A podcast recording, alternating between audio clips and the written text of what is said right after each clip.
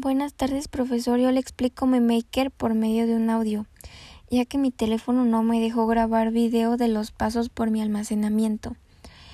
Los materiales que ocupé fueron una caja reciclada de un espejo, cuentas de mis collares rotos, popotes y silicón caliente.